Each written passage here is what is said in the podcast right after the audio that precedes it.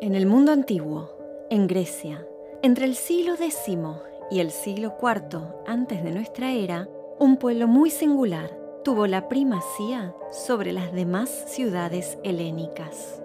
Este pueblo se impuso sin proponérselo como objetivo, solo en base a la increíble capacidad guerrera y a las alianzas que supieron forjar, que los llevaron a la cima del mundo antiguo, donde permanecieron ocupando un rol muy importante durante al menos unos 600 años. Ellos eran los hombres perfectos, la sociedad de los fuertes, los dueños de un sistema social y político único. Esto es Esparta, mucho más que 300. Si hablamos de Esparta, estoy segura que lo primero que viene a tu mente son las imágenes de esa maravillosa película que, sin ser rigurosa en términos históricos, es fabulosa en términos artísticos y visuales. Y estoy segura que el nombre de Leónidas te viene a la mente. Vayamos juntos al pasado para hablar de Esparta, también conocida como la Cedemonia o Laconia, la ciudad-estado griega de los guerreros perfectos. Como siempre hacemos en Magistra Vitae, vamos a ir al principio de las cosas para entender el contexto. No se sabe a ciencia cierta cuál fue el origen de los espartanos. Hay muchas teorías, pero la verdad sigue siendo un misterio. Se cree que los espartanos, como el resto de la civilización griega antigua, tenían fundaciones en la cultura micénica y en su idioma, el griego, cuya primitiva escritura dejó un legado en común. La civilización micénica tuvo un declive progresivo y desapareció cerca del año 700 a.C., en un periodo oscuro del que nada se sabe. Sin embargo, dejaron en firme las bases culturales y de identidad de toda esta región. Los griegos, o helenos, como se llamaban a sí mismos, se dividían en cuatro ramas: los dorios, los aqueos, los jonios y los eolios, estando la diferencia en los dialectos del griego que hablaban. Nos interesan particularmente los dorios, que habían llegado a la zona del Peloponeso desde la zona montañosa del noroeste. Ellos eran pastores. De hecho, los nombres de los primeros reyes de Esparta se referían a la actividad de pastorear o liderar un rebaño. Con el tiempo, los dorios se convirtieron en los espartanos y mantuvieron una cultura cerrada y defensiva. Al desplazarse a la zona de la Cedemonia, expulsaron por la fuerza a todas las demás tribus y se instalaron en el lugar. No existe una fecha para la fundación de Esparta, ni siquiera sabemos si fue necesariamente fundada. Simplemente nos queda claro que este grupo dórico de cuatro pueblos troncales terminó fundiéndose en uno. A grandes rasgos, podemos decir que este proceso comenzó en el año 900 antes de nuestra era, pero que el esplendor de Esparta se dio alrededor del año 500. La tierra donde está ubicada Esparta era una de las más fértiles de toda Grecia, cosa que propició que la población siempre estuviera bien alimentada y pudiera desarrollarse a su máximo potencial. En principio, las rivalidades entre varias familias, cada una con su rey, fueron solucionadas convirtiendo a Esparta en una diarquía, o sea, un sistema de dos reyes. Las instituciones y la política espartanas fueron profundamente influenciadas por una estrategia de constante expansión. Sometieron a los demás pueblos de la zona y los esclavizaron. Estos siervos del Estado fueron llamados ilotas un grupo humano que fue la base de la riqueza y también el germen de la destrucción de los espartanos, ya que en un momento fueron numéricamente superiores a los ciudadanos, generando revueltas y desestabilización. Estaban obligados a cultivar los campos de los espartiatas, los cuales no podían venderlos ni liberarlos, ya que no les pertenecían a los individuos, sino al Estado. Debían entregar una renta anual al espartano, al cual los ilotas estaban atados para siempre. El monto de la renta no variaba, pudiendo quedarse ellos con el excedente. Estos siervos no tenían ningún tipo de derecho legal y cualquier espartano podía matarlos impunemente, sin que por ello fuera juzgado o castigado. Pero no nos adelantemos, volvamos al principio. Estos nuevos propietarios agrícolas espartanos mostraron poco interés por las actividades artesanales y comerciales. Para esto se buscaron otro grupo de gente, a la que también sometieron. Estos se llamaban periecos o habitantes de alrededor. Eran descendientes de vencidos que ofrecieron menor resistencia. Poseían tierras en los alrededores, diferentes a las tierras públicas de los espartanos, y recibían de ellos siervos para trabajarlas. Eran artesanos y comerciantes. Estaban equiparados a los espartanos en el plano fiscal y también gozaban con la protección de la ley. Eran libres y podían servir en el ejército como soldados comunes. Pagaban importantes impuestos y no tenían derechos políticos. Dicho todo esto, y resuelta la vida económica y productiva, ¿a qué pensás que se dedicaron los auténticos ciudadanos de Esparta? A amar Esparta por sobre sí mismos y a ser guerreros de máxima perfección. Solo los verdaderos espartanos formaban parte del ejército, y siendo la ciudadanía tan restrictiva, esto fue un problema futuro. Los espartanos tenían prohibido cualquier labor que no fuera el entrenamiento militar. Era mal visto jactarse de la riqueza y del estatus social. Al parecer, todo este plano mental se lo debieron a la figura de Licurgo, este prócer de Esparta, del que nadie sabe a ciencia cierta cuándo vivió y hay quien dice incluso que nunca existió. Compuso una constitución para Esparta con ayuda del oráculo y es quien dio forma a su original formato. De él, Genofonte dijo, Él no imitó a las otras ciudades, sino que concibió cosas incluso opuestas respecto a la mayoría de ellas. Así, hizo a su ciudad particularmente afortunada. Luego, hizo jurar a los espartanos que obedecerían estos mandatos hasta que él regresara, y se marchó. Lo cierto es que no sabemos muy bien a dónde iba, pero se fue y nunca más volvió. Alguien dijo que se había suicidado. La cuestión es que dejó a los espartanos colgados de la promesa para siempre. Licurgo diseñó el sistema de dos reyes o diarquía. Ordenó la jerusía o tribunal de mayores, la apela, que era la asamblea en la que participaban los ciudadanos mayores de 30 años, y el eforado, una especie de contralor que tenía poder incluso por sobre los reyes.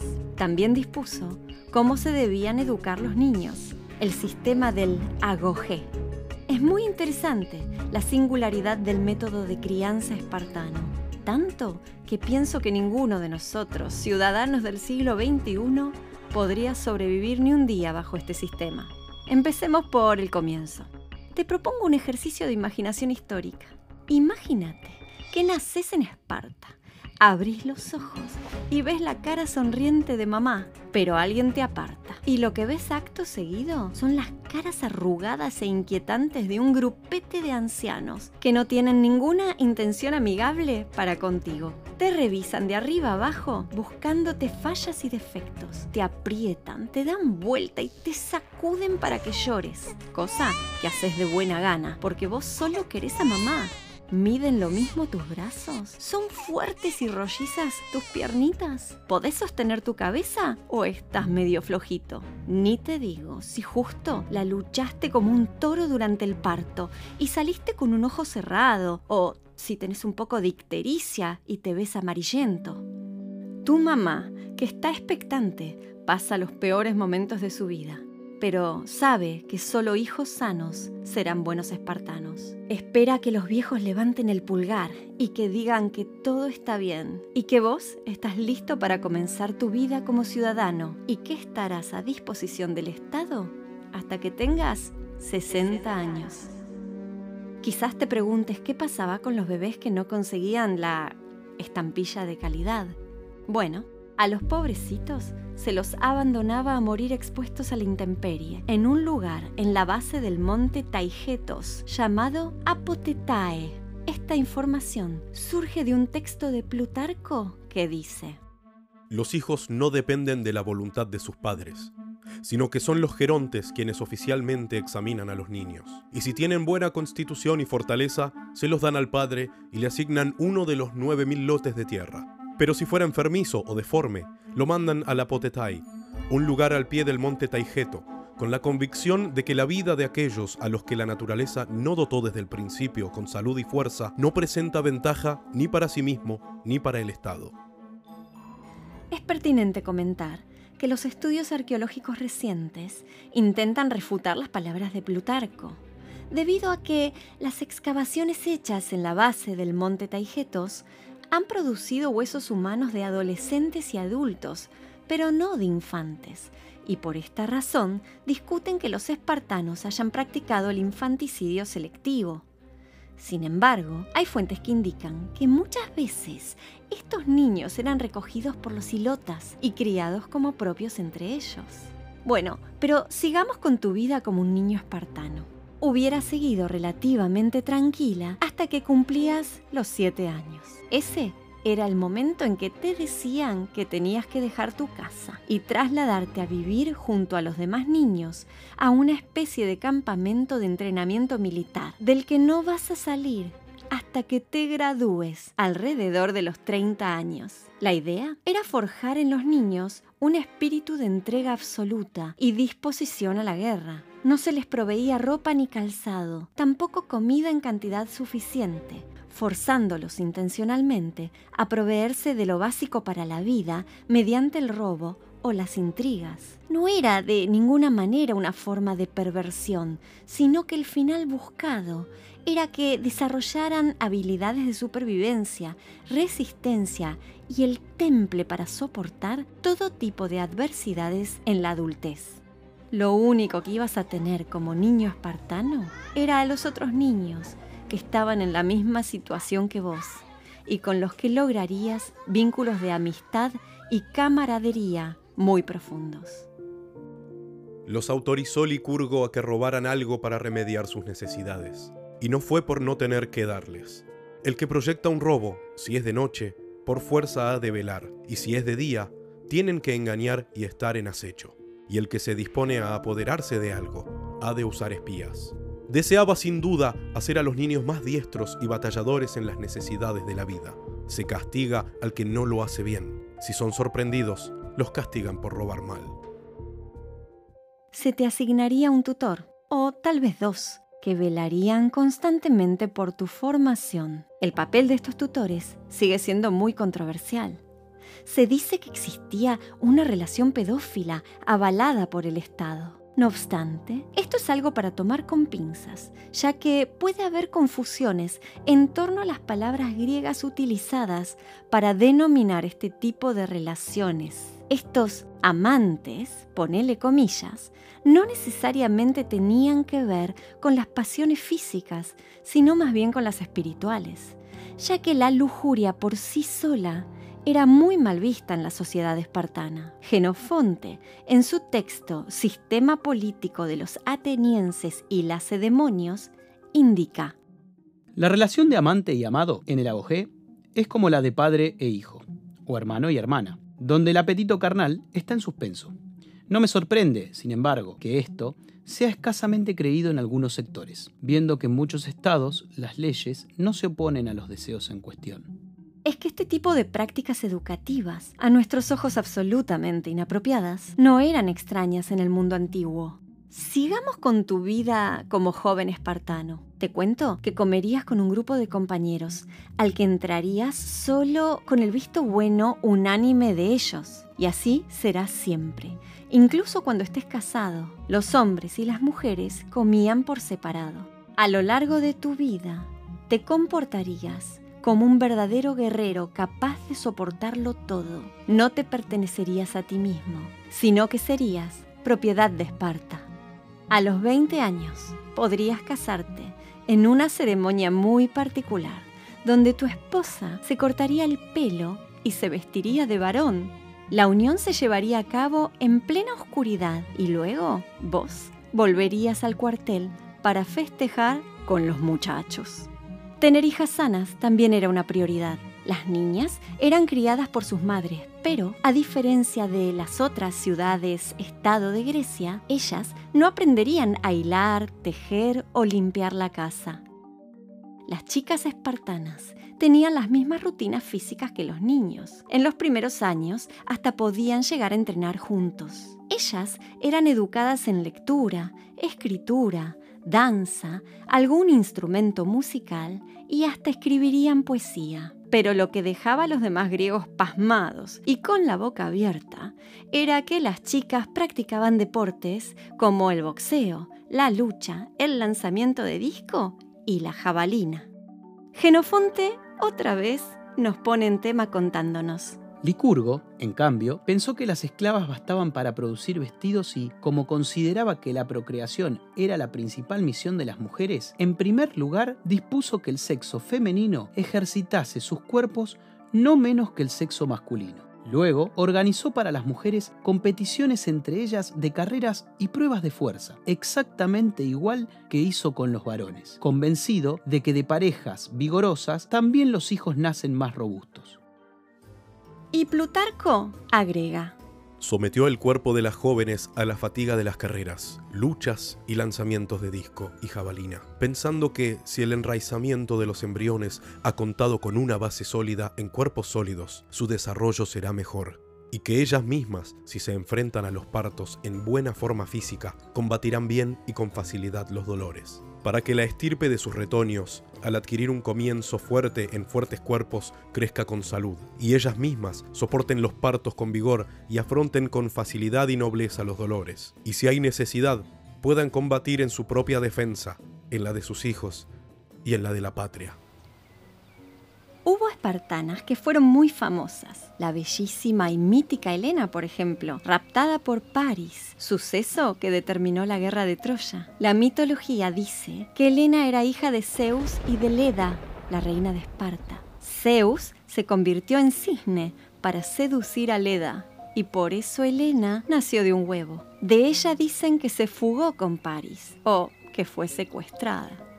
Heródoto registra en sus historias que una reina de Esparta se transformó milagrosamente de un estado de extrema fealdad a otro de increíble belleza, gracias a la intervención divina de Helena, que para ese entonces ya era considerada una diosa. Su figura no era aprobada por Eurípides, que la descalificaba por su origen espartano.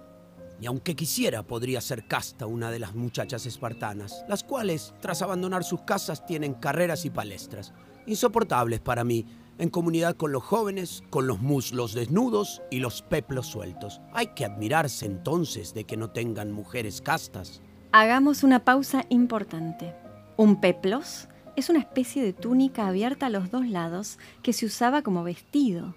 Las espartanas lo llevaban así nomás, sueltito, sin cinturón ni nada, cosa que se desacomodaba con el viento y los movimientos, dejando el cuerpo desnudo al total descubierto. Otra mujer que debemos mencionar es Gorgo, la esposa de Leónidas, el célebre y heroico rey que murió en las Termópilas.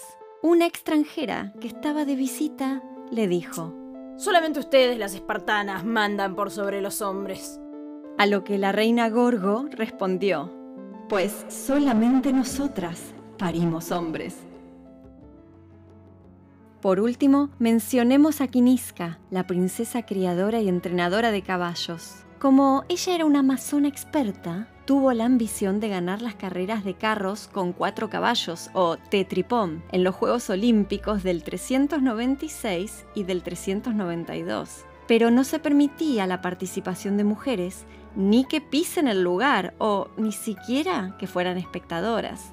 Kiniska hizo un truquito y consiguió que su carro y sus caballos compitieran y ganaran. Y como el ganador de una carrera es en realidad el propietario de los caballos, ella pasó a la historia como la única mujer en haberlo conseguido. Kiniska estaba tan orgullosa que hizo grabar en la base de una estatua de sí misma que puso en el templo de Olimpia las siguientes palabras. Los reyes de Esparta fueron mis padres y mis hermanos. Yo, Kinisca, victoriosa en la carrera de carros, con sus caballos de pies rápidos, erigí esta estatua. Afirmo que soy la única mujer en toda Grecia que ganó esta corona. Ay, cómo quiero a Quinisca. La aplaudimos de pie. En Esparta, no estaba del todo mal visto que una mujer casada tuviera relaciones extramatrimoniales, ya que el crecimiento de la demografía era tan bajo y la ciudadanía algo tan restrictivo que era importante que las mujeres fértiles proveyeran al Estado de nuevos guerreros. ¿Sabes el significado de la palabra lacónico? Bueno, eso es expresar mucho con pocas palabras. El término procede de Laconia, la patria de los espartanos, ya que expresarse de esta forma era una virtud para ellos. Había que hablar concisa y brevemente. En las Termópilas, Jerjes mandó un emisario a hablar con Leónidas y le transmitió el mensaje que decía más o menos así. Póstrate ante mí, Leónidas. Perdonaré tu vida si depones las armas. A lo que Leónidas, el rey espartano, lacónicamente respondió. Ven a por ellas.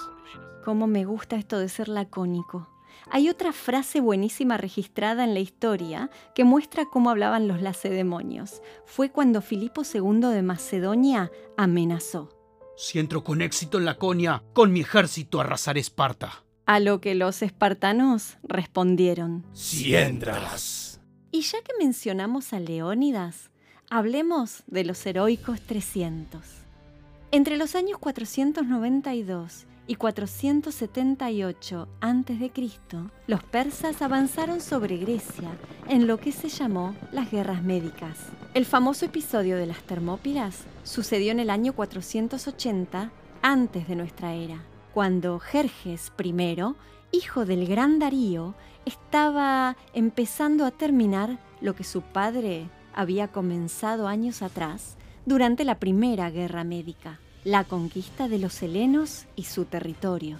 Esta situación había provocado la formación de una liga defensiva que por obvias razones se aglutinó detrás de Esparta. La situación era muy difícil especialmente si tenemos en cuenta que el oráculo de Delfos ya había vaticinado el fracaso griego con una profecía inquietante.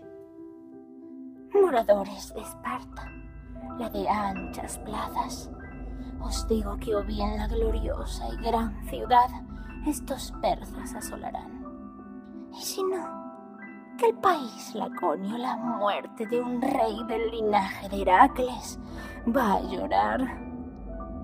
Ni la fuerza de leones o toros parará al invasor frontalmente, puesto que tiene el vigor de Zeus. Proclamo que nada lo retendrá hasta que haya hecho trizas de él o de ella. La cuestión es que en medio de las celebraciones en honor a Apolo Carneo, los espartanos debatieron si deberían desagradar a los dioses peleando en una fecha religiosa y encima con semejante oráculo en contra. Leónidas, uno de los dos reyes espartanos, sabiendo que la misión era un suicidio, decidió liderar la resistencia, ubicándose junto a 300 de los mejores soplitas en el estrecho paso de las Termópilas, un corredor de no más de 30 metros de ancho que es un paso natural desde Oriente hacia Grecia y que tiene de un lado las montañas y del otro un precipicio al mar. Estos guerreros habían sido seleccionados con la condición de que tuvieran un hijo varón que continuara su linaje. Leónidas también tenía a su disposición unos 7.000 hombres aportados por la Liga de Corinto, pero fueron los 300 espartanos los que se plantaron adelante en medio del estrecho corredor para poner el pecho a las flechas. Jerjes, que no se andaba con chiquitas y venía con un serio problema de manejo de la ira, traía 250.000 hombres. El problema de Jerjes era que tenía mucha gente, pero pocos soldados. Había reunido desde los confines de su imperio una enorme variedad humana. Estaban los medos, los asirios con sus cascos de bronce trenzados, los bactrios, los escitas, los partos y los caspios, los etíopes, quienes ataviados con pieles de leopardos y de leones llevaban lanzas acabadas con cuernos de gacelas y que antes del combate pintaban sus cuerpos de rojo y blanco. También estaban los árabes y los libios, que portaban jabalinas con las puntas afiladas al fuego, y los frigios, los lidios, los misios y los tracios, que llevaban pieles de zorro en la cabeza. A los ojos griegos, estos eran un gran ejército de esclavos, frente a un pequeño grupo motivadísimo de hombres libres. Heródoto, el padre de la historia, nos cuenta de un espartano exiliado que le explicó a Jerjes el sentido del código de conducta de los espartanos.